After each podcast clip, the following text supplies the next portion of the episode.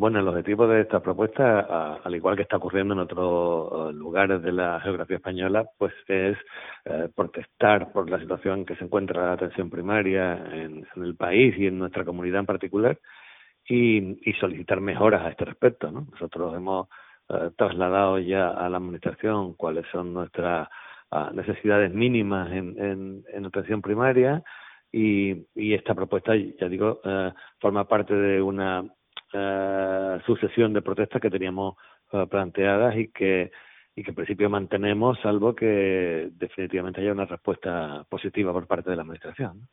Hemos tenido un par de reuniones con la Administración. Eh, ellos nos han emplazado a, a, una, a una tercera reunión y, y es cierto que vamos dando algunos pasos hacia adelante pero también es cierto que esos pasos no se han visto todavía plasmados en ningún acuerdo concreto ni en ninguna medida concreta, ¿no?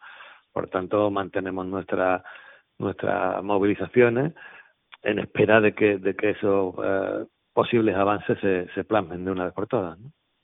Sí, nosotros tenemos prevista esta concentración, que es la segunda, una tercera el 12 de enero y una huelga para el 27 de enero que, que mantenemos. Eh, bueno, eh, verá, el objetivo de unas movilizaciones o de, o de la convocatoria de una huelga es conseguir unas mejoras que consideramos justas, ¿no? Si las conseguimos, eh, lógicamente desconvocaremos y si no es así, lo mantendremos, ¿no?